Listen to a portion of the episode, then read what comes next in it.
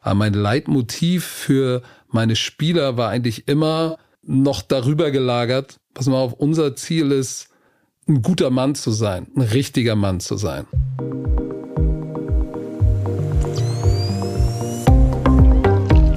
Nice am Stil Lifestyle. Der GQ Podcast mit Janine Ullmann. Es ist Donnerstag, das heißt, es ist GQ-Tag und das ist der GQ-Podcast Nice am Stil Lifestyle. Ich freue mich sehr, dass ihr mit dabei seid. Vor allen Dingen, weil ich heute einen Gast habe, bei dem ich sehr gespannt darauf bin, was er so zum Thema moderne Männlichkeit zu sagen hat. Denn er ist eigentlich so ein richtiges Alpha-Tier. Er ist der deutsche Mr. Football. Als aktiver Spieler und als Trainer hat er zahlreiche Auszeichnungen gewonnen. Eigentlich alles, ne? Was man so erreichen kann, hat er geschafft. Er wurde deutscher Meister und Champions League Sieger. Er ist also im Besitz des Championship Rings. Das ist das Teil, an das wirklich alle wollen beim Football.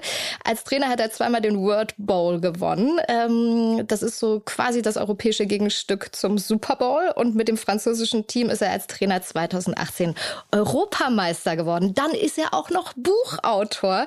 Sein Buch Believe the Hype ist aus dem Stand mal eben auf Platz 1 der Spiegel-Bestsellerliste gelandet. Und auf Pro7 Max kommentiert er die Football-Sendung Run Football. Also ich freue mich wahnsinnig, dass du hier bist. Patrick Isume, der Coach bei mir. Hello. Moin. moin. Könnte ich rot werden, äh, wäre ich jetzt rot geworden. Das ist schon unangenehm, das alles zu hören. Aber es, äh, es ist alles korrekt. Du hast das alles gemacht und du hast das alles erreicht. Und ähm, ich freue mich sehr, dass wir hier sind. Ich freue mich vor allen Dingen auch, dass wir in Hamburg sind. Ja, Gott sei Dank. Wir sitzen hier ganz gemütlich, quasi auf dem, du auf dem Sofa, ich auf so einem Sessel, äh, in gebührendem Abstand, ein wenig äh, miteinander, aber wirklich in deiner Heimatstadt und auch in meiner Heimatstadt. Ja, das tut gut. Fühlt Wie findest du es in Hamburg zu sein? Du bist ja ah. auch äh, selten eigentlich da, oder? Ja, das ist immer schön. Ich liebe ja Hamburg. Ich war viel unterwegs beruflich äh, in anderen Städten und Ländern gelebt. Und es ist so schön, in Hamburg zu sein. Es ist die schönste Stadt der Welt. Hast du recht. Und ich habe dir was mitgebracht übrigens. Ich habe okay. gehört, dass du etwas magst, von dem ich, ich nicht genau, nachvollziehen kann, wie man das überhaupt mögen kann. Warte, ich schmeiße rüber, ja? Ja. Jetzt in zweifacher Ausführung. Oh nein, so. sogar die salzigen Fische. Ach, wirklich? Die ja, findest du richtig gut? Boah. Pass auf, ich habe dir Lakritz mitgebracht. Einmal hier die Schnecken, pass auf. Ich meine, yes. wenn einer fangen kann, dann du. Und genau, die salzigen Dinger auch noch. Wie wir sagen man? jetzt nicht die, wir sagen jetzt nicht nee, die, die Marke, Marke, aber die sind vegan. Sehr. Ja, natürlich. Bringt dir nur hier guten Scheiß mit vielen, quasi. Vielen Dank. Wie kann man Lakritze mögen? Also als gebürtiger Hamburger muss man Lakritze mögen. Nein. Doch. Wirklich doch, nicht. Doch, du musst äh, Lakritze mögen. Du musst ähm, auf jeden Fall einmal Lapskaus in deinem Leben gegessen haben. Und einen Hering. ich habe es ja schon gesagt, äh, du hast den Championship-Ring. Was das Größte ist, was man haben kann, finde ich, wenn man das macht, was du machst, wenn man diesen Sport ausübt und wenn man diese Leidenschaft dafür hat. Ist das das coolste Schmuckstück, das du besitzt? Mm, nein. Definitiv was, nicht, was weil diese Championship-Ringe sind ja nicht schön. Oh, findest du? Ich finde die mega. Ja, aber die kannst du zu besonderen Anlässen tragen. Aber Wann sonst, denn? Wann ziehst ja, du Wenn den du irgendwie, irgendwie einen Empfang hast oder es geht um irgendwie Sport und das ist ja wie eine Trophäe und du nimmst ja deine Trophäen auch nicht immer mit. Die nimmst du zu gewissen Anlässen mit, aber ansonsten sind die ja riesengroß. Das ist ja, als würdest du eine Ananas am Finger haben. ähm, deshalb nimmst du die nicht mit. Ich also würde meine, den ständig tragen. Meine stehen zu Hause, meine Championship-Ringe, mein, mein wichtigstes Schmuckstück äh, habe ich eigentlich hier an meiner Hand. Das ist so ein, so ein Perlenarmband, was mir meine Töchter gemacht haben. Da stehen ihre Namen drauf. Das ist eigentlich das, was mir persönlich am wichtigsten ist. Wie alt sind deine Töchter? Rosa ist drei geworden gerade und Romi, meine ältere Tochter, ist gerade acht geworden. Du bist ja in so einem richtigen Mädelshaushalt, ne? Lebst Voll du? Mädels. Äh, meine Frau, meine beiden Töchter, dann meine Mutter, meine Schwester. Also es ist immer bei mir sind eigentlich nur Frauen zu Hause. Und Komisch, weil du, du schweigst? Ja. Das kann ich mir nicht vorstellen. Doch, zu Hause. Hast du nichts nicht zu so melden zu Hause? Ich nichts zu melden, aber das ist auch okay. Wie kommunizierst du jetzt mal in echt zu Hause? Du bist doch nicht der Typ, der sich hinsetzt und dann nichts mehr sagt. Ich, ich genieße es eigentlich dadurch, dass ich von Berufswegen ja viel rede und reden muss. Podcast, Fernsehen, als Trainer redest du viel, gerade wenn du Cheftrainer bist. Ähm, und auch bei anderen Projekten rede ich so viel, dass ich manchmal, wenn ich abends nach Hause komme, froh bin, dass ich einfach mal nichts sagen muss, sondern gucke ich mir das Treiben an und lass mir erzählen, was die Kinder tagsüber gemacht haben und dann erzählen die mir aufgeregt, was passiert ist. Das genieße ich, weil ich kann einfach mal zuhören und mir die Begeisterung der Mädels angucken und sag einfach mal nichts, sondern hör zu. Und entertainst du dann auch ein bisschen trotzdem? Ah, nee, Entertainment, dafür sind zu Hause die Kinder zuständig. Also bei uns, wir sind, wir sind schon so ein bisschen afrikanischer Haushalt. Also abends das? beim, abends beim Abendbrot ist immer Musik. Also wir sitzen nie ohne Musik beim Abendbrot. Und sobald cool. die Kinder irgendwie so ansatzweise fertig sind, springen sie auf und dann wird getanzt, dann tanzen die und machen Choreografien Wirklich? und Ballett über Breakdance, Uprock, das ganze Hip-Hop, das ganze Programm. Bringen die sich das selber bei? Oder? Ja, die, die wurschteln da vor sich hin und tanzen wie die Wilden. Und ich habe ja früher als Kind, habe ich ja, war ich ja Breakdancer. Ey, ich auch. Oh. Gemeinsam. Siehste? Ich war auch Breakdancer. Guck mal. Wirklich. Ich in Erfurt City. In so im, im, Plattenbau in Erfurt City. Nein. Und du, wo? Äh, ja, ich habe hier mit meinen, mit meinen Homies auf der Spitaler Straße haben wir so einen PVC-Boden ausgerollt. Quatsch. Und hatten schön die Adidas Seidenglänzeranzüge an und haben da Ernst? richtig Gas gegeben, ja. Du warst einer von den Jungs, die mit dem PVC-Boden da in der Spitaler Straße yep, sind. Yep, yep. Richtig und das, gut. das wissen meine Kids natürlich auch. Die sehen ja die alten Bilder von Breakdance-Meisterschaften, wo Papa, da war ich 10, 84, mit so einem Afro, der aus dem, aus dem äh, Cap hervorquillt. Und dann fragen die natürlich, Papa, was hast du da gemacht? Ja, da habe ich bei einer Breakdance-Meisterschaft gewonnen. Oh, erklär mal, wie geht das? Ich kann das. Natürlich, auf dem Boden kann ich nichts mehr. Ich, Kannst du nicht noch so ein Turtle ich, oder so einen kleinen Headspin? Headspin, um Gottes Willen. Nein, Backspin und das sieht auch schon eher nach äh, versehrten Sport aus, wenn ich das mache.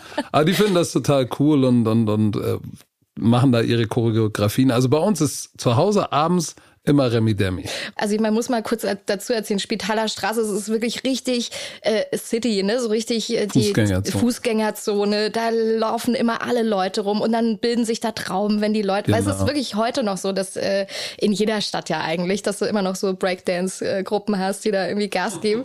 Und dann wird äh, dann Geld eingesammelt. Habt ihr richtig ordentlich Kohle verdient damit? Ja, wir haben, äh, ich weiß nicht, wir haben, wir haben dann, das ist einer im Moonwalk sozusagen rückwärts äh, im Kreis gegangen mit, mit, mit einem Cap und hat Geld eingesammelt.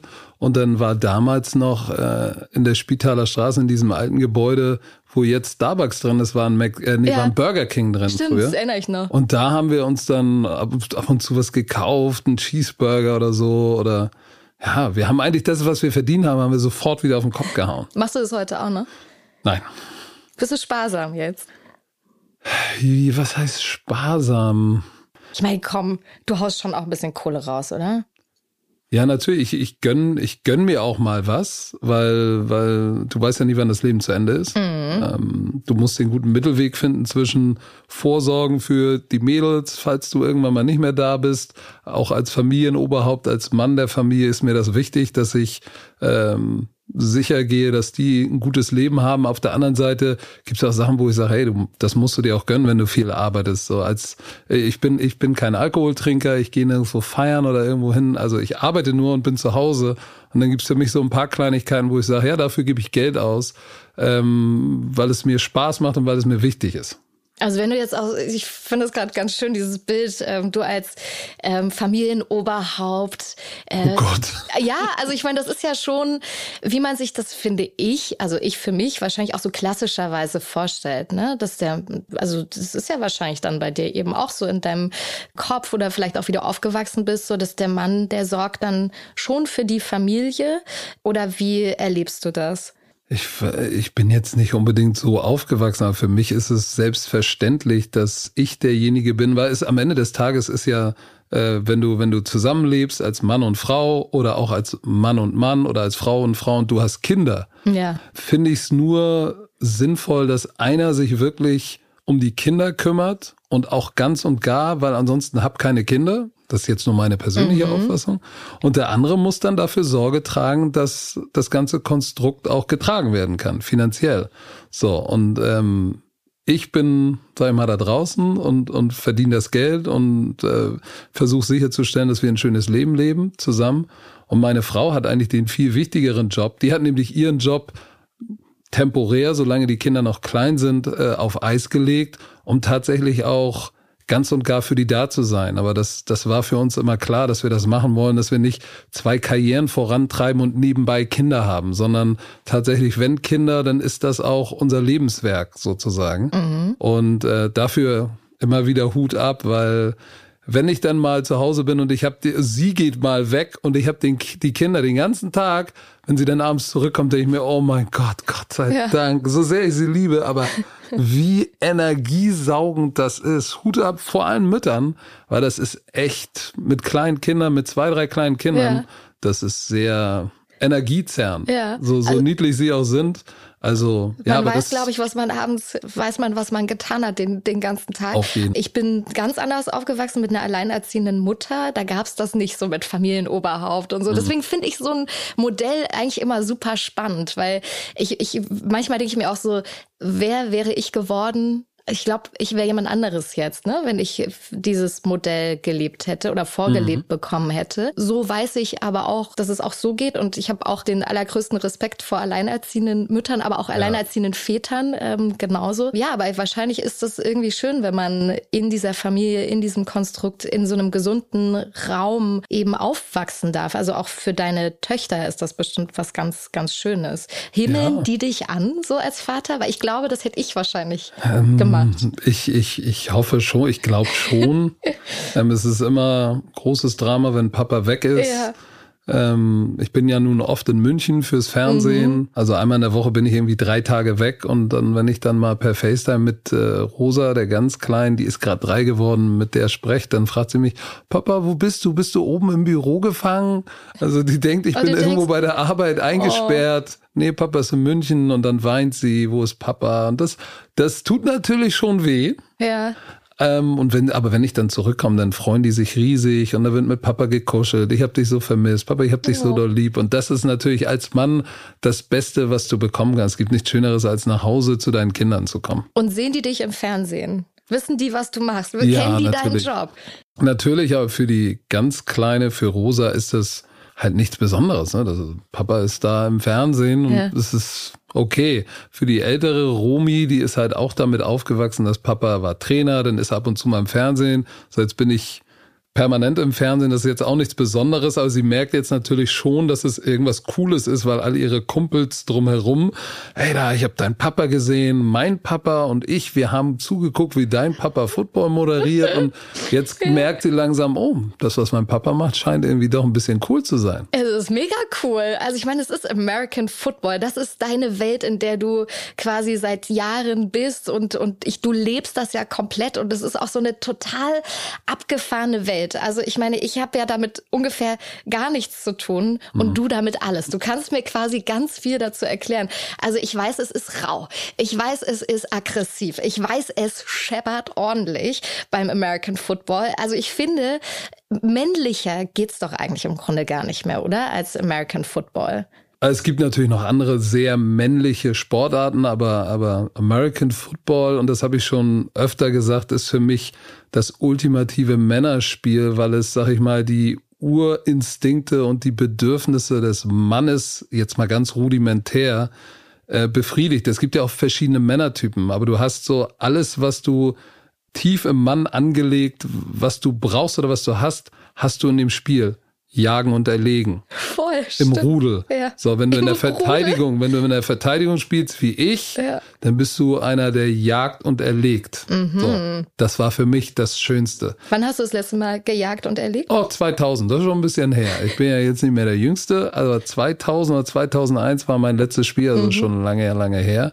Aber dann gibt's natürlich noch die, die großen, dicken Jungs, die 2 Meter 150 Kilo Typen. Das sind so die, die, die ruhigeren Beschützertypen. Ja, die sind tatsächlich Beschützer. Und dann gibt's natürlich noch so die, die Weg- und Davonläufer, das sind so die Ballträger und die Passempfänger. Müssen so, die das auch im wahren Leben? Muss man das auch ein bisschen mitleben? Ist man der Typ dafür? Ich glaube, dass das ja? in, in, in einem angelegt ist.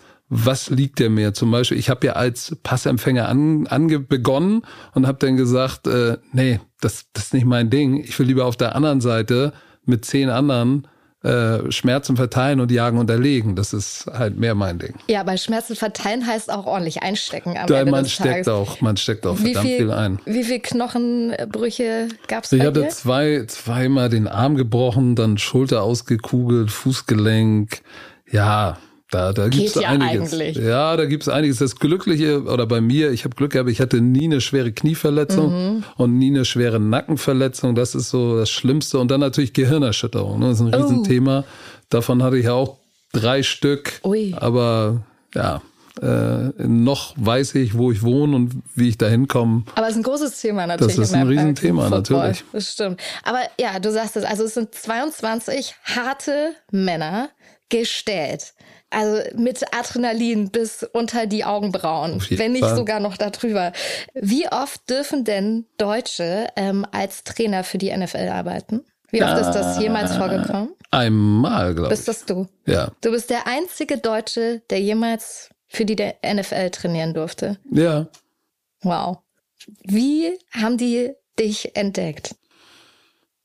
Ja, also entdeckt war das, das war Sean Jones, auch ein ehemaliger Superstar-Spieler von den Green Bay Packers, der dann irgendwann bei den Oakland Raiders ähm, im Personaldepartment gearbeitet hat und der hat mich als junger Coach in der NFL Europe gesehen in Tampa in Florida im Training Camp. Da habe ich, da war ich, Gott, wie alt war ich denn da? Acht, pff, da war ich 30 oder so, war ich noch echt jung. 30, 31, 2005 war es. Nee, 2004, ich war 30. Hat er mich gesehen, wie ich meine Jungs gecoacht habe und ich dachte, der, der hat mich beobachtet und ich dachte, der beobachtet die Spieler, weil das ist eigentlich sein Job gewesen. Und er kam dann irgendwann nach dem Training zu mir und sagte, sag mal, ähm, du bist ja noch jung, wo hast du selber gespielt? Wo hast du College Football gespielt? Hast du irgendwo in der NFL gespielt? Ich habe gesagt, nee, ich hab, äh, ich bin Deutscher. Ich habe nirgendwo in der NFL gecoacht oder gespielt oder High School, College. Und dann sagte er, Mensch, hast du schon mal darüber nachgedacht, auf dem nächsten Level in der NFL zu coachen? Und ich dachte mir, äh, was, was will er denn jetzt von mir? Ich sage, ja, natürlich, aber das war ja auch erst irgendwie mein drittes Jahr im Profi-Football in der NFL Europe. Und ich habe gesagt, ja, Wahnsinn. natürlich, würde ich gern. Und er sagte, hier ist meine Karte, melde dich bei mir, weil du hast das Talent, um auf dem höchsten Level zu coachen. Und ich dachte, der erzählt mir dummes Zeug, ehrlich gesagt. Deshalb habe ich gesagt, okay, äh, Gemach. Ich habe ihm dann irgendwann eine E-Mail mal geschrieben und gesagt, hey, pass mal auf, ich bin der, wir haben gesprochen, würde ich gerne mal mal so ein Internship mal reinschnuppern. Der hat mir sofort zurückgeschrieben, mich angerufen und gesagt, ja, hey Pat, komm, ähm, komm rüber nach der Saison, kommst du rüber zu den Oakland Raiders. So, und dann habe ich das, glaube ich, als erstes meiner Mutter erzählt. Ja. Und dann habe ich gesagt, ja gut, dann mach ich das mal. Und so ging das Ganze los. Und zack, warst du drin. Und man muss das mal, um das einzuordnen, also die NFL, äh, die reichste Sportliga der Welt. Ja. Ich glaube, vor zwei Jahren oder so, ich hatte was gelesen, haben die irgendwie 13 Milliarden Euro Umsatz gemacht im Jahr. Äh, das ist eine fette Gelddruckmaschine, kann man Ja. gar nicht anders sagen. Auf der Forbes-Liste der 50 Welt wertvollsten Clubs der Welt stehen 29 NFL-Mannschaften Von 32. von 32. Das ist also fast jede Mannschaft ist in dieser Forbes-Liste vertreten.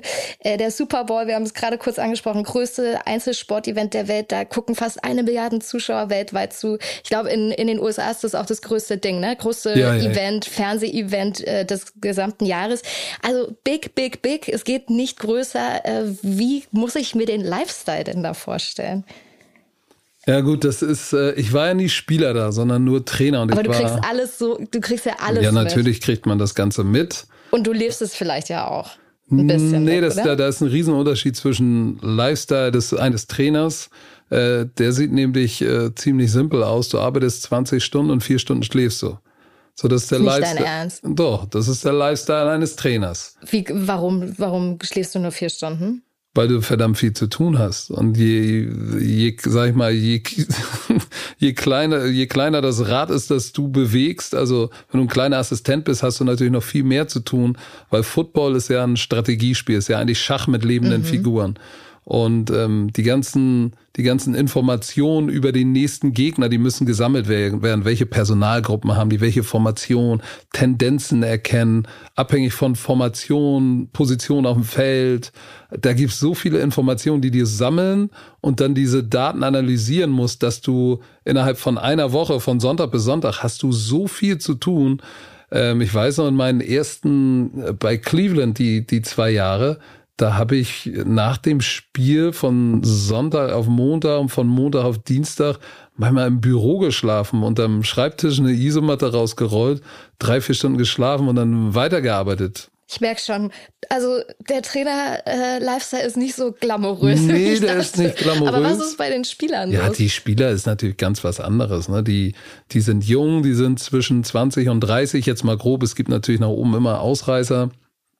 Aber das sind, äh, wie du gesagt hast, voller Adrenalin, junge Männer, Riesentypen, gut aussehend, haben viel Geld, so äh, was und was bringt sowas mit? Viel Geld, junge, gut aussehende Männer bringen immer Party, Drama, äh, Eklats, äh, äh, teure Autos, Ja. dicke Uhren. Also das ganze Programm kriegst du in der NFL. Das, das, dazu habe ich äh, was Kleines vorbereitet. Warte mal. Klischee oder Wahrheit? American Football Spieler werden öfter festgenommen als Gangster-Rapper. Ist das ein Klischee oder ist das die Wahrheit? Das ist ein Klischee. Also, also mit Gangster-Rappern haben Footballspieler nichts zu tun. Wenn man sich, natürlich gibt's da auch ein paar wilde Jungs dazwischen, aber das sind, äh, da gibt's 99,9 Prozent sind ganz vernünftige Jungs. Aber ja, es gibt Momentchen mal. Ich habe was anderes rausgefunden. Hier, eine, es ist äh, eine Statistik einer US-Journalistin. Die hat ähm, Folgendes hier. Ja, jetzt bin ich aber mal Pass gespannt. auf, die hat Folgendes recherchiert. Von zwei, zwischen 2010 und 2015 kam es laut einer Statistik einer US-Journalistin zu 260 Festnahmen. Das macht eine Festnahme pro Woche eines NF äh, NFL-Profis. Eine Festnahme pro Woche. Liegt das, also ist es vielleicht doch das die kann, Wahrheit? ich mir, das kann ich mir gar nicht vorstellen. Ich war ja nun da und Ja. keiner unserer Bei euch Spieler wurde wurde, niemand festgenommen? wurde festgenommen. Also, Vielleicht seid ihr sehr langweilig. Na, das glaube ich nicht. Also, dass da, dass da natürlich äh, eine Menge los ist, ähm, das stimmt schon. Und man muss da, natürlich auch, und das, äh, es gibt immer schwarze Schafe, auch äh, beim Football, klar, weil da gibt's Jungs, die kommen aus ganz schlimmen Verhältnissen, haben auf einmal ganz, ganz viel Geld, ganz, ganz viele schlechte Freunde und fällen ganz, ganz viele schlechte Entscheidungen. Ähm, auf der anderen Seite gibt's natürlich aber auch das Problem, dass wenn du, wenn du jung bist, hast viel Geld, wirst du natürlich auch ja, du wirst in erster Linie anders, besser behandelt, aber es äh, ist auch eine Menge Neid dabei. Ne? Das heißt, du wirst auch manchmal, wenn die dann abends unterwegs sind, dann dann haben die schon ein bisschen was auszuhalten. Die werden dann schon mal, wenn sie schlecht gespielt haben, beleidigt, angespuckt, ähm, von der Polizei rausgezogen. Also es passieren ganz viele Sachen, ähm, wo es auch nicht leicht ist, als junger Mann mit so viel Geld damit umzugehen. Das heißt nicht, dass, äh, dass sie alles richtig machen, was da passiert, aber ich glaube, das Ganze wird dadurch verzerrt, dass die natürlich massiv im Fokus stehen. Ne? Aber du kannst ja nichts machen als NFL-Profi, gerade wenn du Superstar bist. Überall, das kann man auch nicht vergleichen mit Deutschland und Bundesliga. Wenn Mats Hummels irgendwo einkaufen geht, dann sagen Leute, oh, Mats Hummels, können wir ein Selfie machen? Und das war's. Wenn ein Superstar, wenn Tom Brady in Tampa einkaufen geht, dann müssen sie die Mall zumachen. Da ist das als wird, keine Ahnung, Michael Jackson irgendwo auftauchen. Der, der, der Hype ist so absurd viel größer und dadurch auch natürlich der Druck auf die Jungs, dass da, glaube ich, daraus resultieren natürlich auch echt ein paar, ein paar Eklats. Und wir wissen, was, was in Amerika gerade los ist mit Polizeibrutalität und so weiter. Fast 80 Prozent der Spieler oder 70 Prozent der Spieler sind schwarz. So, jetzt sind es schwarze junge Männer mit viel, viel Geld. Ja, Das weckt natürlich auch mal schlechte Befindlichkeiten auf der anderen Seite. absolut. So, das, das, das soll das nicht entschuldigen. Es gibt äh, überall schwarze Schafe, aber ich glaube, das kann man mit Deutschland zum Beispiel überhaupt nicht vergleichen. Weil die Kultur da drüben ist so anders als hier drüben. Das kann man sich, wenn man nicht selbst da war und es gesehen und gelebt hat, kann man sich das, glaube ich, schwer vorstellen. Werbung. Die beste Autofahrt meines Lebens, die ich jemals hatte, war auf einem zugefrorenen See. Da durfte ich nämlich drauf mit einem Auto. Das war alles total legal. Da durfte ich so ein bisschen dieses Auto testen und auch die Reifen tatsächlich testen. Und da ist man so richtig schön ein bisschen geslidet, aber trotzdem hatte man genug Grip. Und genau das gibt's auch mit den neuen Michelin Autoreifen, also den Winterreifen. Jetzt ist es ja wohl mal allerhöchste Zeit, die zu wechseln. Und und die Winterreifen von Michelin sind laut Autobild die Winterreifen des Jahres. Da gibt es die Pilot Alpine 5, die sorgen für High Performance für den Winter, sind die Testsieger für PS-starke Fahrzeuge, auch übrigens speziell für SUVs erhältlich und dann auch noch die Michelin Alpine 6 mit 15 bis 17 Zoll. Die bieten Sicherheit, selbst bei wenig Restprofil. Also eine gute Langlebigkeit haben die ganzen Winterreifen auch noch. Wenn ihr noch mehr wissen wollt, dann guckt einfach mal auf michelin.de oder einfach ganz easy bei uns in den Show Notes. Ich meine, du lebst das da so zumindest ein bisschen mit, also du kriegst es zumindest total mit und äh, du weißt ja aber auch, also wo du so herkommst, ne? Also äh, du bist jetzt auch nicht in Hülle und Fülle, sag ich mal, groß geworden. Ich würde eher sagen, ganz im Gegenteil. Wie war das? Wie bist du aufgewachsen? Ja, ich komme aus Hamburg hier. Altona, St. Pauli ist so die Gegend, wo ich als Kind aufgewachsen bin. Meine frühesten Erinnerungen sind äh, an der, in der breiten Straße. Das ist die Straße direkt am Fischmarkt. Ich konnte aus meinem Zimmer in den Hafen gucken. So, also ich bin Ur-Hamburger, wirklich aus der Mitte, aus Hamburg, Hamburg. Ja. Und ja, wir, wir hatten nicht viel Geld. Es war eine ganz normale Kindheit. Ich hatte schon immer Freunde, die aus allen Herrgottsländern, türkisch, persisch, russisch, also es war schon immer ein ganz wild gemischter Großstadt-Mix an Freunden, die ich hatte, ähm, schon auch damals in den 80ern schon. Also ich komme aus ganz normalen Verhältnissen. Ähm, manche würden, für manche wahrscheinlich sogar eher äh, nicht arm, aber nicht wohlhabend, sagen wir jetzt mal so. Aber ich war happy als Kind, weil mir ging's gut, ich hatte meine Kumpels, ich hatte immer meinen Sport, ich war ein Fußballkind, wie jedes ja. Kind in Deutschland. Und habe im Verein durchgespielt von F-Jugend bis A-Jugend, also aber ich hatte eine ganz normale, sehr bescheidene Kindheit. Ja, du hast, äh, ich habe äh, deine Motivationsrede natürlich auch gesehen, wie so viele Menschen ähm, Von, bei, der U21, ja, bei der U21 ja, wie, ach du Scheiße. Ja, da, da war mir, da, da war mir, das war eigentlich nicht geplant, dass das irgendwie an die Öffentlichkeit geht. Ja, das sagst du da auch. Das sagst du auch in dem Video. Ja. Deshalb sage ich, ach du Scheiße, aber egal. nee, ich, ich finde die super, die Rede. Ich fand die wirklich toll. Es hat mich auch echt äh, berührt, tatsächlich, was du gesagt hast. Ähm, weil ein paar Sachen haben mich auch erinnert.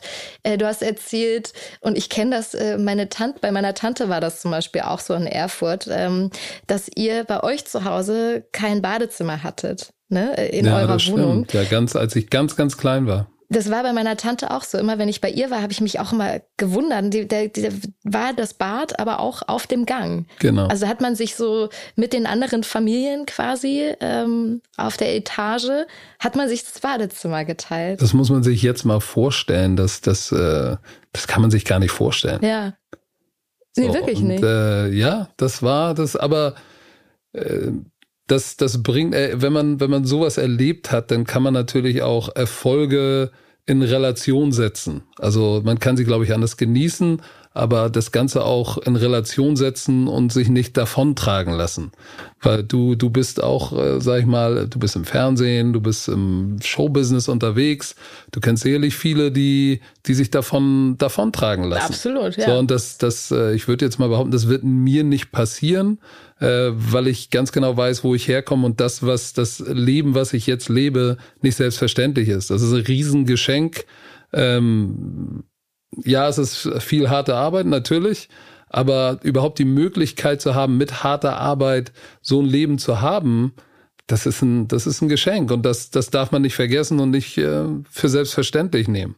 Also, äh, weil du gerade meintest, so, ach du Scheiße, ich bin wirklich, ähm, bin echt ein Fan von dieser Rede, die du da gehalten hast. Vor allen Dingen, du, du sagst da halt auch so Sachen wie, also natürlich erzählst du, wie du aufgewachsen bist, aber du sagst auch, wie ihr als Team oder wie dann Männer in diesem Team äh, miteinander umgehen müssen, um ein Team zu sein. Und du, mhm. du sprichst von einem Wolfsrudel, äh, du sprichst aber auch davon, den Rücken zu haben des anderen. Wie macht man das unter Männern? Also ich kenne das natürlich von mir und meinen Freundinnen, wie wir das miteinander machen und wie wir miteinander umgehen und dass wir echt versuchen, uns sehr zu unterstützen und ähm, da zu sein, wenn irgendwas ist. Wie macht man das unter Männern? Ich glaube, unter Männern und gerade im, im American Football ist es natürlich ganz schön schwer, so, ein, so eine Gruppe von 60 oder 70 Männern, die ja, wovon verdammt viele Alpha-Tiere sind. Ja, das glaube ich nämlich. Ähm, da will doch jeder sein eigenes Ding machen, genau. oder? Oder jeder will glänzen, kann Jeder ich will glänzen und, und, und wie gesagt, du hast natürlich, hast natürlich da immer verschiedene, sag ich mal, Motivation und auch Typen von, von Menschen in so einem Footballteam. Aber wenn du zum Beispiel ein Cheftrainer der Nationalmannschaft bist, dann hast du die 60 Besten aus einem Land, die überall in Europa oder auf der Welt verteilt spielen, die bringst du zusammen. Das heißt, sie sind überall, sind sie das Alpha-Tier. Und jetzt bringst du davon 60 zusammen. Die, sag ich mal, denen ein einheitliches Ziel zu geben und denen mitzugeben, dass sie ihr Ego in die Tasche stecken müssen, um erfolgreich zu sein, das ist schon, das ist schon eine, eine ansprechende Aufgabe. Und ich glaube, heutzutage für einen Trainer, unabhängig oder wichtiger als die X's and O's, also wichtiger als Spielstrategie und sowas, weil gute Bundesliga-Fußballspieler bei Bayern, die können alle spielen. Wichtig ist, wie bringst du sie als Männer, als Gruppe von Männern und Menschen zusammen? Ja, und vielleicht auch außerhalb des, des, des sportlichen Kosmos, sage ich jetzt mal. Also wie macht man das so unter Männern? Ähm, wie hat man eben genau diesen Support? Also wie geht man da miteinander um? Weil ich kenne es ja wirklich äh, nur von uns Frauen. Ja, das ist, äh, das ist, ähm, ist schwer, es in ein paar Sätze zusammenzufassen. Ich glaube, oder mein, mein Ziel war immer, den Jungs beizubringen oder mitzugeben, dass mein Interesse an ihnen über das Sportliche hinausgeht. Mhm. Also, dass sie mir als Mensch wichtig sind, dass sie deshalb auch Teil meines Teams sind. So, und wenn du diese persönliche Bindung hast, und dann ist es egal, ob Frau zu Frau, Mann zu Frau, Frau zu Mann oder Mann zu Mann, wenn du diese persönliche Verbindung aufbauen kannst und jetzt ein gemeinsames Ziel definierst, das alle anstreben, so, dann, dann bekommst du auch die Chance, 60 Alpha-Tiere zusammenzuschweißen. Und für mich war dieses, dieses gemeinsame Leitmotiv, oder die gemeinsame Motivation war nach außen hin immer, ja, wir wollen Europameister werden. Mhm. Oder ja, wir wollen die World Games gewinnen, was wir auch Gott sei Dank geschafft haben. Aber mein Leitmotiv für meine Spieler war eigentlich immer noch darüber gelagert, was mal auf unser Ziel ist, ein guter Mann zu sein, ein richtiger Mann zu sein. Wann ist man denn ein guter Mann für dich? Ähm, boah, jetzt das, äh, wir haben ja nicht so viel Zeit. Das heißt, doch, ich versuche das mal das. zusammenzufassen. Also ich habe immer, als ich, ich war ja 2009 Cheftrainer in Paris, mhm. nachdem ich aus der NFL zurückkam. So, und das war natürlich ein ganz schöner Kulturschock, weil Profi zu semi-professionell in Frankreich ist schon was anderes. Paris ist natürlich das Team, Flash de la Courneuve ist in la Courneuve, das ist draußen in dieser äh, Banlieue, außerhalb mhm. des Autobahnrings, Ghetto, so wie wir es uns in Deutschland gar nicht vorstellen können. Mhm. Das heißt, die Kids, die ich da hatte, waren davon, von den 60, 70 Spielern waren fünf weiß, der Rest kam aus aller Herren Länder, hatten alle französischen oder fast alle französischen Pass. Also war, wir waren natürlich total bunt. So, dann bist du in so einem sozialen Brennpunkt, wie es ihn in Deutschland kaum gibt. Ähm, wie bringst du die zusammen? Als deutscher Coach, für die war ich nie ein Deutscher, weil ich sehe nicht aus wie ein Deutscher. Für die war ich immer der Coach aus der NFL, aus irgendeinem Grund. Aber wie bringst du die zusammen? Und da habe ich mich gefragt, ja, wir brauchen so ein, ich brauche irgendwie ein Leitmotiv und dann fischst du rum mit Pünktlichkeit, Verlässlichkeit, Brüderlichkeit, oh, also ein Quatsch. Deutsch. Ja, das gibt's ja auch, du kannst es ja auf Englisch klingt sowas immer noch viel cooler. Aber ich habe das das sind einfach zu viele Leitbilder und manchmal passen die auch nicht, weil zum Beispiel die, die, die französische Kultur, gerade bei den Kids, die aus Nordafrika und Westafrika mhm. kommen, da ist Pünktlichkeit äh, relativ, so Verlässlichkeit ist halt, das ist alles ein bisschen laxer und anders. Aber da bin ich dazu gekommen, äh, ich habe mir da saß, ich habe mir mein Hirn zermartert, welches Leitmotiv kann ich dem mitgeben, was dem Sport übergeordnet ist, dem sie folgen wollen und dem sie sich unterordnen wollen, um dann zu sagen, okay, und wir zusammen wollen jetzt das schaffen. So, und irgendwann fiel es mir dann wie Schuppen von den Augen, was will eigentlich jeder Mann, ob alt oder jung, was will er sein? Ein echter Mann. So, dann das, da sagt jeder. Wann ist man denn ein genau. echter Mann? So, und dann habe ich für mich aufgeschrieben, da weiß ich, ich kann mich noch an den Abend erinnern, ich saß da eine ganze Nacht dran an dieser PowerPoint, erstmal für mich zu definieren, was ist ein echter Mann? Ja. Und auf was bist du So, gekommen? das erste, was ich weiß, und der erste Punkt war ein Aggressor. ein Aggressor. Ja. So, und das hat nichts mit Aggressivität, Ja. ich will jemandem was Schlechtes tun, sondern Inwiefern Aggress Aggr Aggressor ist ja einer, der nach vorne geht, vorangeht, Macher. ne? Vorangehen, Okay, Macher, ja. kann man auch sagen.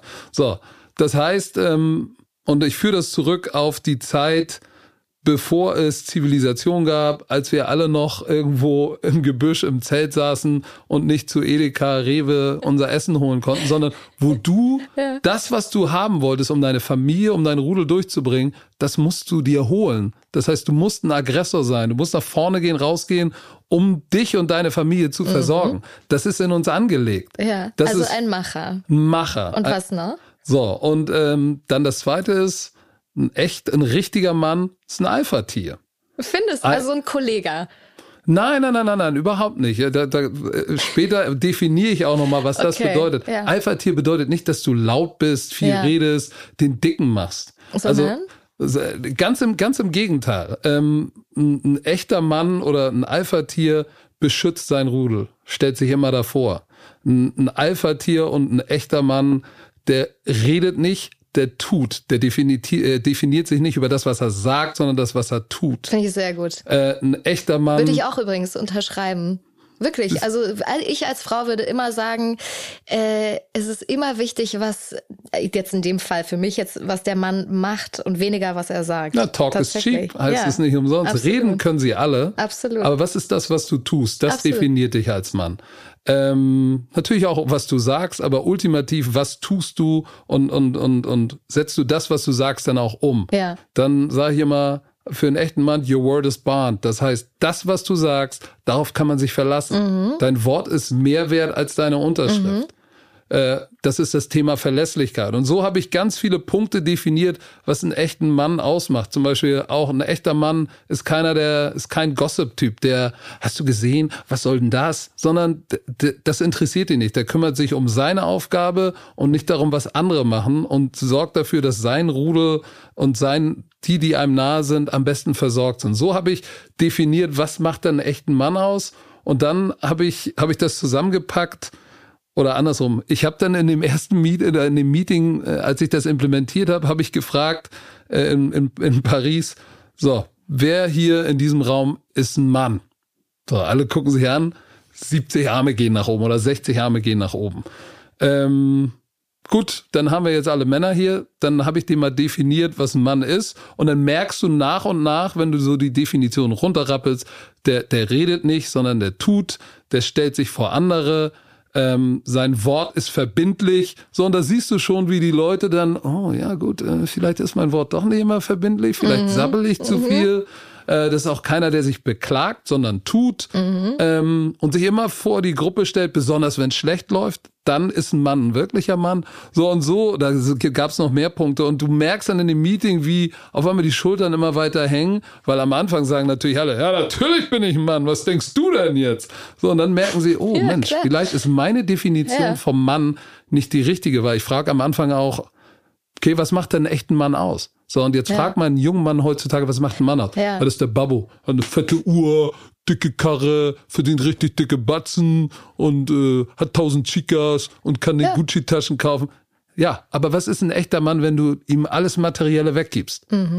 Äh, so, dann äh, große Augen, Gesichter und dann überlegen sie, wenn du das Materielle wegnimmst. Und dann erkläre ich denen, was ist ein echter Mann ohne materielle Dinge. Und dann merken sie, dass ihr Bild von ihnen selbst als Mann eigentlich vielleicht nicht das Richtige ist. Und würdest du das so für dich definieren auch? Also würdest du Auf sagen, so, Fall. du bist ein echt, also für dich in deiner Wertvorstellung, die du jetzt gerade auch aufgezählt hast, würdest du sagen, das hast du für dich auch erreicht, tatsächlich das zu das schaffen? ist ja, das ist ja ein, immer ein Idealszenario, was man, auf das man hinarbeitet. So, bin ich der perfekte Mann? Auf gar keinen Fall.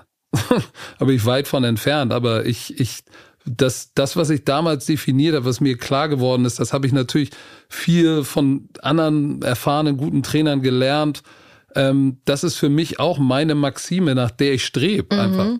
dass ich, weil du kannst sowas nicht predigen und dann nicht danach leben, mhm. weil dann nehmen sie es dir halt nicht ab. Ich finde das super gute Werte, die du da aufgezählt hast. Also dieses verbindlich sein, verlässlich sein, finde ich total schöne Eigenschaften. Ich habe es natürlich jetzt weil ich in meinem Sport natürlich nur mit jungen Männern zu tun ja, habe, die absolut. vor Energie strotzen und denken, sie sind das Geilste seit geschnitten Brot. Ne? Das heißt, das ist nochmal, das ist jetzt sehr spezifisch. Natürlich kannst du das auch aufs Businessleben runterbrechen. Wie bist du ja, erfolgreich? Oder auch auf das äh, Liebesleben Gesamte, äh, oder auf das, das, Leben einfach genau das Gleiche. Du kannst ne? es, das passt halt. Das Schöne ist, ähm, am Ende des Ganzen versuche ich den Jungs halt zu erklären, welchen Vorteil hast du, wenn du ein besserer Mann wirst? Basierend auf der Definition, die wir gerade besprochen haben. Was ist, was ist für dich der größte Vorteil da? Der größte Vorteil, du wirst, du wirst erfolgreich in deinem Job. Du wirst, du wirst bessere Beziehungen haben zu deinen Kindern, zu deinen Freunden. Du wirst ein besserer Ehemann. Ähm, das, das, das hat ja einen Einschlag nicht nur auf deinen, auf deinen sportlichen Erfolg, das ist das Erste, dass ich denen sagen werde, dann werdet ihr bessere Sportler, ja. erfolgreiche Sportler sein. Ihr werdet aber auch bessere Väter, ihr werdet bessere Ehemänner, ihr werdet bessere Freunde sein, wenn ihr als Mann besser werdet. Das heißt, unser, unser Fokus ist, wir müssen bessere Männer sein, um erfolgreich zu sein in allem, was wir machen. Und da, wenn die das mitnehmen, und das sind so anderthalb Stunden, wo wir, wo ich mit denen zusammensitze und danach sind die Gesichter ganz lang und, und zwar alle, die in diesem Raum sitzen. Trainer, Equipment Staff, alle, weil alle sich selber fragen, oh mein Gott, ist das Bild, was ich von mir selber hatte, wirklich richtig? Und, und selbst wenn du nur zehn Prozent erreichst, vielleicht, oder nur erreichst, dass sich zehn Prozent Fragen hinterfragen, dann hast du schon das Richtige erreicht. Aber ich kann für mich sagen, das war für mich die Basis meines Erfolgs als Trainer, dass ich über, ja. über Sport hinausgegangen bin. Was würdest du sagen, hast du von zu Hause aus gelernt, ähm, was auch deine Werte vielleicht angeht? Also von, von deiner Mama, von deinem Papa. Du hast es vorhin angesprochen, äh, ihr habt einen deutsch-afrikanischen Haushalt. Äh, dein Papa ist aus Nigeria. Ähm, deine Mama ist äh, Hamburgerin, ne? Hamburgerin. Richtig durch und durch Hamburgerin. Ja, was hast du da so mitgenommen? Ja, ich, ich äh, habe natürlich die starke Persönlichkeit äh, in meinem Leben ist meine Mutter. Ja? Ja, ja, total. Wie also kommt von, es? Ja, die, die ist, wir sind uns halt sehr, sehr ähnlich. Ne? Wir sind eigentlich immer, immer gut drauf und lassen uns nie hängen. Dieses sich nicht hängen lassen, wenn es schwer, wenn, wenn das Leben schwer ist. Mhm. Es gibt so einen Spruch in Hamburg, nicht lang schnacken, Kopf in Nacken. Ja. Also wenn es scheiße läuft, dann ist es scheiße, aber dann musst du halt aufstehen und weitermachen und immer einmal mehr aufstehen, als du hinfällst. Und, und das, das habe ich von meiner Mutter mitgenommen ah, und auch okay. hart zu arbeiten. Ja. Und sich Weil nicht zu schade zu sein. Ja, hat? ja, auf jeden Fall. Ich hatte äh, eine behinderte Schwester, mhm. die ist mit 26 verstorben. Oi. Also meine Mutter hatte schon ein verdammt anstrengendes Leben. Ja. Drei Kinder, gearbeitet, eins schwerbehindert. Äh, mit 26 ist sie verstorben. Das ist schon, das ist schon ein harter oh, Tobak. Ja, das tut ähm, mir leid. Und, und, und, aber in den, all den Jahren, in all diesen Situationen nie ich will nicht sagen, die Schwäche gezeigt, aber sich nie hat hängen lassen. Und immer stark zu sein und auch immer Sachen zu Ende zu bringen und weiterzugehen, nicht stehen zu bleiben. Das habe ich von meiner Mutter gelernt. Das sind schöne Eigenschaften. Werbung Freunde, die neuen Google Phones sind da. Es gibt drei neue Modelle. Das Pixel 4a, Pixel 4a mit 5G und Pixel 5. Und das Gute ist, für Menschen wie mich, die sehr, sehr gerne mal den Akkulader vergessen, irgendwo auf dem Weg zwischen Hamburg und Berlin zum Beispiel zu Hause, die laufen länger, ohne dass man ständig nachladen muss. Also es ist ein sogenannter intelligenter Akku, ein smarter Akku, der länger hält, ohne zu laden, weil er sich nämlich an dein Nutzungsverhalten anpasst. Außerdem gibt es eine innovative Kamera, einen innovativen Kamerasensor. Also auch das ist integriert und zwar ganz egal, ob ihr das Einsteigermodell oder das Premium-Modell wählt. Und das Gute ist, das Pixel 4a gibt es schon ab 340 Euro und 20 Cent, also ein paar zerquetschte noch hinten dran. Das heißt also wirklich für jeden ein Smartphone eigentlich erschwinglich. Und wo es die gibt, Das ist ganz easy, nämlich überall da, wo ihr Handys kaufen könnt. Also im Mediamarkt, bei Saturn, bei Vodafone, Telekom, O2, Otto, dein Handy, im Google Store und so weiter und so fort. Und alle weiteren Infos, die findet ihr bei uns in den Show Notes. Patrick, bist du ein Typ für so Schuhe, Schmuck und ein schickes Outfit? Ist das deins? Schuhe ja. Schickes Outfit auf jeden Fall. Schmuck jetzt eher nicht. Also bis auf den Championship-Ring natürlich. Ja, natürlich. Und das Band von deinen, von deinen Kindern. Genau, aber sonst Schmuck eher weniger. Aber es gibt natürlich so ein paar Accessoires als Mann, die, die müssen on point sein. Was denn zum Beispiel? Sneaker Game, Schuhe, ganz, ganz wichtig. Oh na, jetzt habe ich heute ausnahmsweise keine Sneaker an. Stimmt. Und du hast vor allen Dingen keine Strümpfe an. Ja, du hast bin, Loafer an, ohne Socken. Ich bin so ein Typ, ich habe äh, selten so ich habe immer diese, diese, die Füßlinge, diese No-Shows, weil ja. ich mag, bin nicht so der Sockentyp. aber auf jeden Fall bin ich total Sneaker-Nerd und auch so andere Sachen. Ich finde es schon wichtig, dass man sich in seiner Haut oder in seinem Outfit wohlfühlt für. Wie viele Snickers hast du? Viel zu viele. Ich habe ich hab, ich hab sie nicht gezählt, aber es sind es ist unten kompletter so ein kleiner begehbarer Schrank ist randvoll, in der Mitte begehbarer Schrank randvoll Alles und oben mit deinem. Ja. Oder sind da noch die von deiner Frau und deinen Töchtern Ja, da dabei? sind natürlich noch ein paar andere zwischendrin, aber ich nehme schon den allergrößten Raum ein. Also es sind du auf hast jeden auch die Fall größten Füße. Genau, also es ist auf jeden Fall eine dreistellige Zahl. Also sind das alles so super teure Dinge? Also hast du so richtig teure Sneakers, wo man sich irgendwie äh, in die Schlange stellt und tagelang, wochenlang, monatelang drauf wartet? Ja, auch die habe ich. Ich habe so ein paar, ein paar Off-Whites, ein paar oh. Jerry Lo, Lorenzo, ähm, aber auch äh, auch billige Sneaker. Also ich habe keinen 1000 Euro Sneaker oder so jetzt von Gucci, Chanel, Louis Vuitton, sowas gar nicht, sondern immer die ganz normalen Sneaker, Nike, Adidas, Converse, was, mhm. was man so hat. Aber dann schon die Sammlerstücke, die dann im Nachhinein arschteuer werden. Welches Sammlerstück hast du, wo du mich jetzt mit neidisch machen kannst? Oh, ich habe, ich habe, wie gesagt, ich habe den Nike Presto Off-White in Weiß, der ist schon, der ist schon ziemlich cool. Wow. Dann habe ich einen 90er Air Max in Braun von Off-White, der ist auch sehr begehrt. Du bist ein Virgil Abloh-Fan. Ja, der ist cool. Guter Typ, ne? Macht oh, gute ja. nicht nur gute Sneakers. Auch äh, Taschen. Und äh, Hoodies. Hoodies auch, aber die sind mir zu teuer. Ja, der und kostet einer halt. Auch. Ja, kostet ein Hoodie, bist du schon bei 500. 600. Ja, da, da, da bin ich dann raus. Da bin ich dann raus. Aber die Taschen, ich bin ja kein Louis Vuitton Taschenfan. Das ist so, das haben die ganzen Profisportler haben immer Louis Vuitton Taschen. Das Total. ist so die Einheitstasche irgendwie ja. geführt. Aber die von Virgil Abloh, der hat da so immer so ein paar Sondereditionen, wo ich sage, boah, die sind echt cool. Aber auch wieder, es sind mir zu teuer.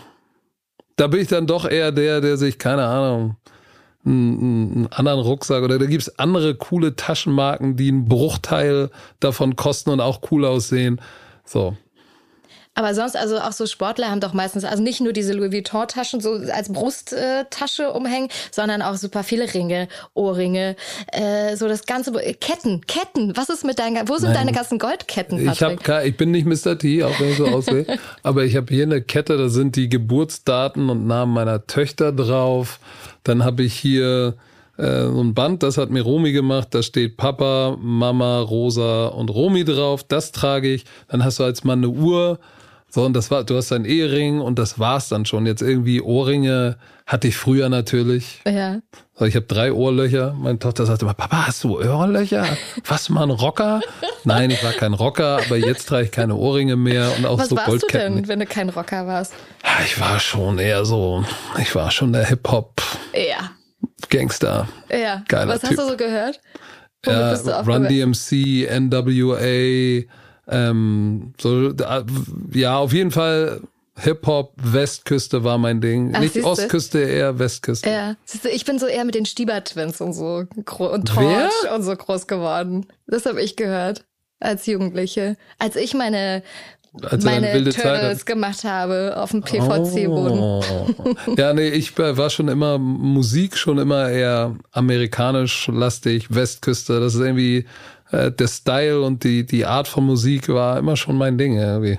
Bereit für Entweder-Oder-Fragen? Let's do it. Entweder oder Football oder Fußball? Football.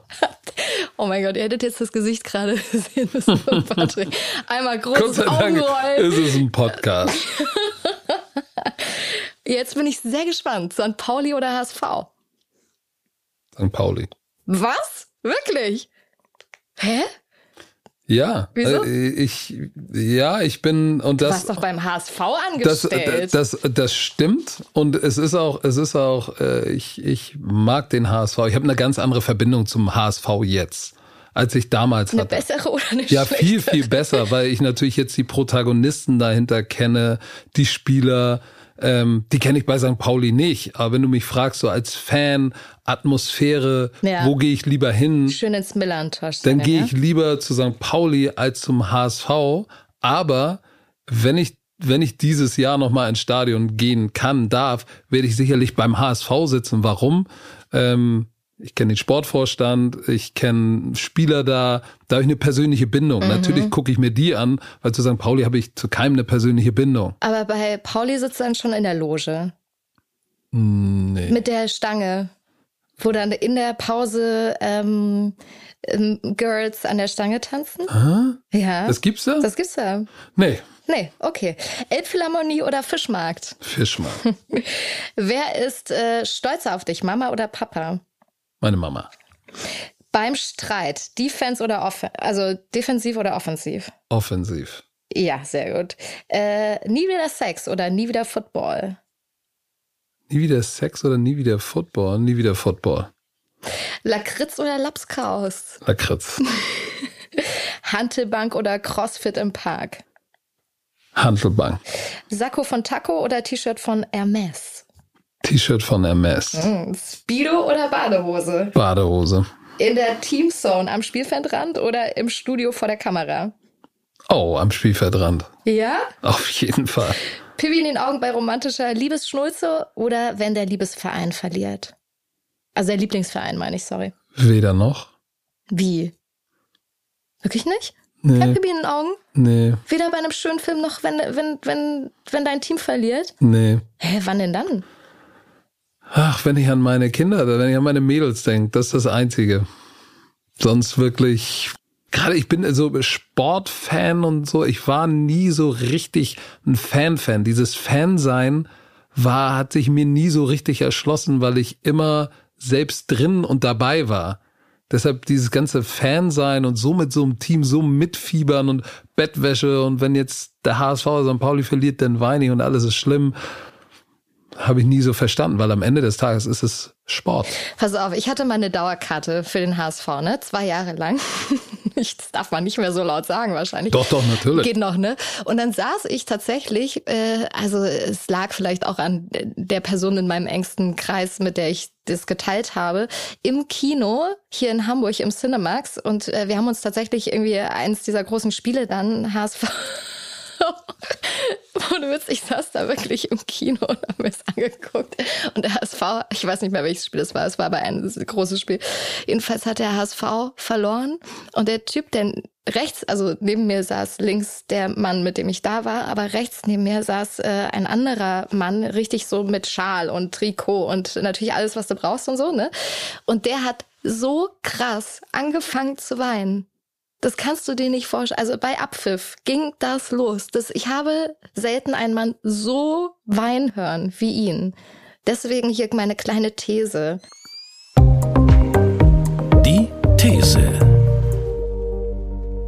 Meinst du, dass viele Männer auch deswegen so Fans sind und im Stadion und mit allem so dabei sind, damit sie mal endlich weinen können? Boah, das ist eine gute Frage. Ich, nee, ich glaube nicht, die sind Fan, damit sie weinen können, aber damit sie ihre Emotionen, die sich über die Woche anstaut, rauslassen können. Und wenn es dann bei einer Niederlage ist, es dann vielleicht auch mal richtig, richtig zu weinen. Aber wie gesagt, mir, ich finde das gut, dass das so ist, dass, weil davon lebt der Sport von Menschen, die das mit jeder Faser ihres Daseins sozusagen unterstützen. Aber mein Part war gefühlt immer, entweder bin ich aktiv als Sportler auf dem Feld oder ich bin aktiv an der Mannschaft als Trainer oder in irgendeiner Form dabei. Ansonsten kann, ansonsten fehlt mir die Bindung. Ich brauche, ich muss dabei sein, dann habe ich auch eine emotionale Bindung. Wenn ich nicht dabei bin, sondern nur zuschaue, dann finde ich den Sport schön, dann finde ich die Atmosphäre schön. Und wenn, wenn, wenn mein Team verliert, dann ist das schade. Aber da gibt's für mich dann wichtigere Sachen, als jetzt darüber zu weinen, ob HSV, St. Pauli, die 49ers oder die Oakland Raiders verlieren. Dann äh, Pipi in den Augen habe ich, wenn ich, wenn ich sehe, was äh, auf Lampedusa passiert, Moria, was sich da für Dramen mhm. abspielen, äh, was drüben äh, Breonna Taylor, George Floyd, da bin ich emotional und dann geht mein, mein, dann ist das auch ein Spektrum von Wut, Hass, Trauer. Äh, da erlebe ich das ganze Potpourri von Emotionen, weil da geht's um was Großes, was uns als Menschheit betrifft. Sport ist für mich, ist schön, aber es gibt wichtigere Dinge in diesem Leben als Sport.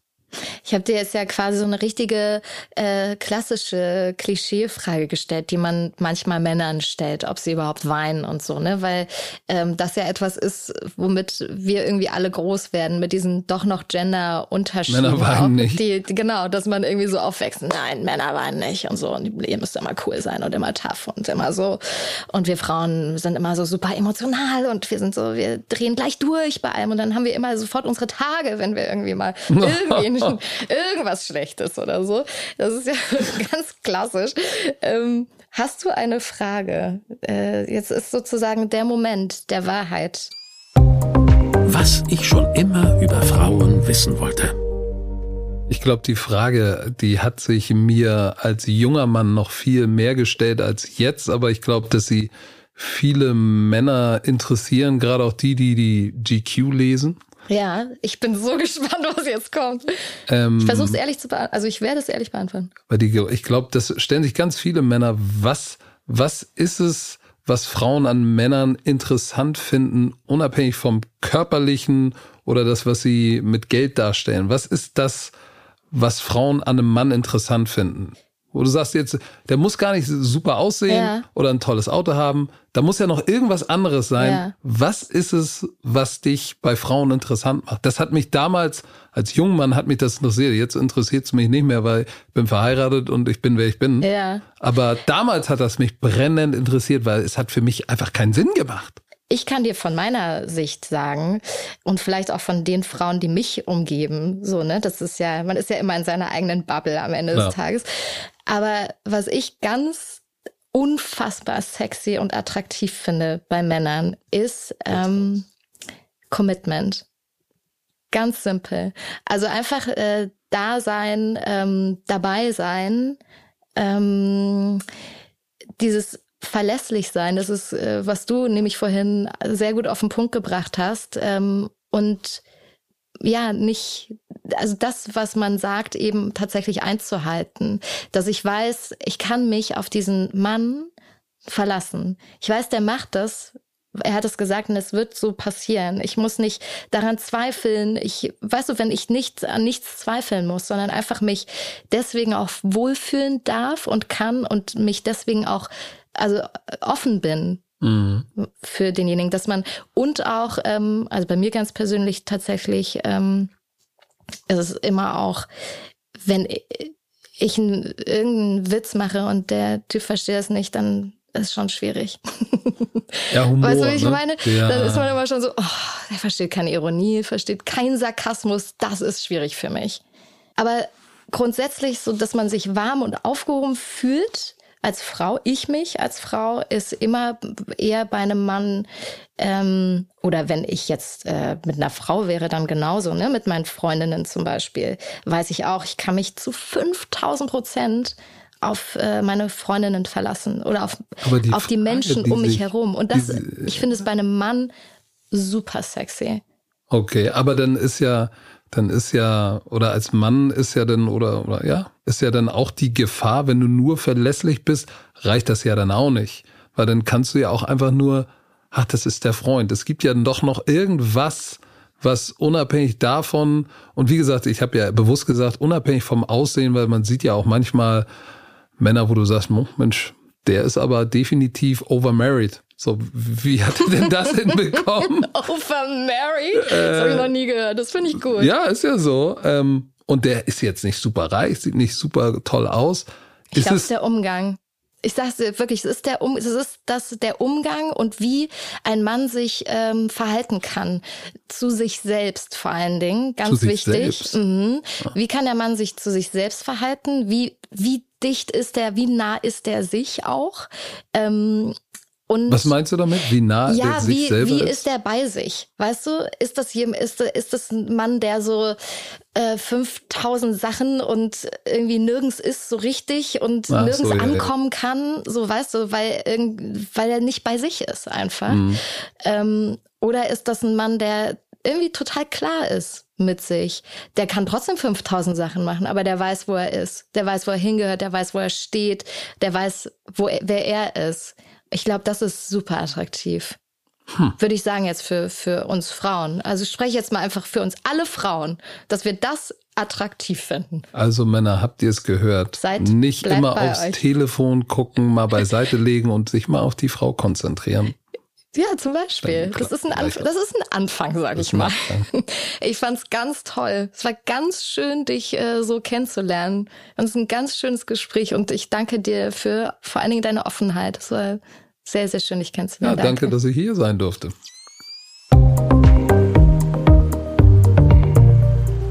Das war der GQ-Podcast Nice am Stil mit Patrick Esume. Ich muss sagen, ich bin total begeistert. Ähm, für mich äh, ist Patrick wirklich jemand, der diese moderne Männlichkeit, äh, wie ich sie zumindest verstehe, total lebt. Ähm, mal abseits von diesem ganzen Alpha-Ding, äh, was man natürlich beim American Football hat, ähm, zeigt er eben auch, wie wichtig es ist, Werte zu haben. Also wie wichtig gute Werte sind, um eben dann auch, wie er gesagt hat, ein guter Mann zu sein. Also ich bin sehr beeindruckt. Ähm, Ich hoffe, ihr hattet Spaß. Dann seid doch in zwei Wochen wieder da. Dann gibt's hier die nächste Folge GQ Nice am Stil Lifestyle mit dem nächsten tollen Mann. Und in der Zwischenzeit haben wir auch noch ein paar andere Podcasts natürlich hier bei GQ für euch, nämlich Cars mit Matthias Malmedy, André Schürle äh, mit dem Business Podcast und Body and Care mit Magic Fox. Und ich freue mich schon auf euch. Wir hören uns in zwei Wochen. Bis dahin, habt eine schöne Zeit. Das war Nice am Stil Lifestyle, der GQ-Podcast mit Janine Ullmann. Die GQ gibt es auch als Heft zu kaufen. Überall da, wo es Zeitschriften gibt. GQ Nice am Stil Lifestyle ist eine Podcast-Produktion von GQ und Studio Bummens in Zusammenarbeit mit Janine Ullmann. Redaktion und Produktion Konstantin Herrmann, Laura Pohl und Wiebke Holtermann. Co-Producerin Janine Ullmann. Ton und Schnitt Mia Becker und Henk Heuer. Neue Episoden jeden zweiten Donnerstag, überall, wo es Podcasts gibt.